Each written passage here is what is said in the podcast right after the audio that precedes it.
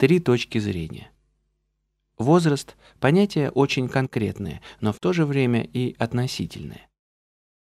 Смысл, который вкладывает в него человек, зависит от того, что он считает главным в жизни – если для вас возраст – это количество лет от рождения, подтверждающее, что ваше физическое тело, а это естественный процесс, постепенно, но безостановочно стареет, и если вы видите свое счастье в том, чтобы подольше выглядеть молодым и красивым, боюсь, ничем порадовать вас не смогу.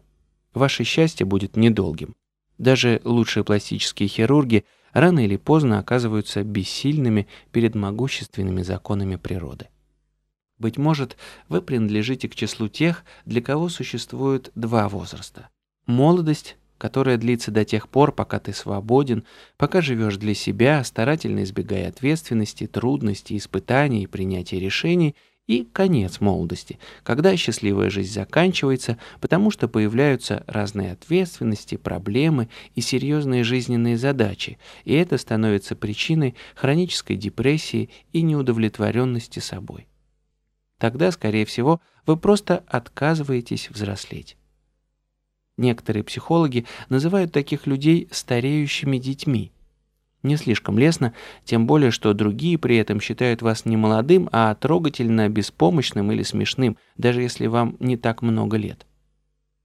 А, быть может, вы связываете понятие возраста прежде всего с состоянием души и сознания, и меньше всего с физиологическими изменениями человеческого организма.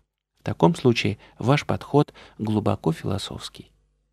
Молод тот, у кого, независимо от возраста, живое сердце, живой и ищущий ум, кто сохраняет молодость души. Его жизнь наполнена смыслом, который он находит благодаря непрестанным поискам и усилиям, сильно, тонко и глубоко проживая все, что с ним происходит, благодаря богатству его внутреннего мира. И преждевременно быстро стареет человек любого возраста, если его сердце черствеет, душа и ум опустошены, а жизнь лишена смысла. Молодым остается любой, кто не признает и преодолевает барьеры, ограничения, мешающие проявлять лучшие качества ума, души и сердца. Старым становится любой, кто попадает в ловушку подобных ограничений и обстоятельств.